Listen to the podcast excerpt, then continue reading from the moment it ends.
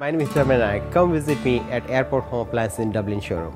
A lot of consumers choose Airport Appliance over the big box stores for three main reasons. First of all, it's a family-owned business for a long time. It's local. And also we have the best expert salespeople. Salespeople are sent to the manufacturers training at the locations at the factories and to learn things there. They see physically how the product works, how the product is manufactured.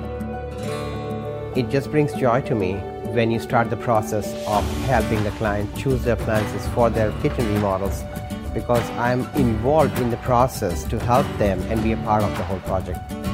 Remodeling is a big decision because it's not just appliances. You're looking into cabinets, electric walls, plumbing, flooring, lighting. Appliances is the first phase of the kitchen project, so the kitchen can be made around that. My name is Dharmin Nayak. Come visit me during our remodel event at Airport Home Appliance. Agora na cidade. Cidade Sustentável. Cidade Sustentável. Produção e apresentação: Flávio e Ricardo Nere. Olá, cidadãos! Hoje é um dia nobre para todos nós. Celebramos 71 anos da Declaração Universal dos Direitos Humanos. Fabuloso isso! Um belíssimo acontecimento histórico. Pela primeira vez, a afirmação dos direitos humanos na convivência coletiva em escala mundial. Mais que a clássica lógica da paz de Westfália de 1648, que baseava-se nas relações entre países. O Pacto da Sociedade das Nações foi mais adiante, notabilizando indivíduos livres e iguais. Após o período das grandes guerras, marcadas por atos de barbárie, terror e miséria, buscava-se o ideal comum. A bússola foi a Declaração Universal dos Direitos Humanos para promover a construção de uma nova ordem mundial.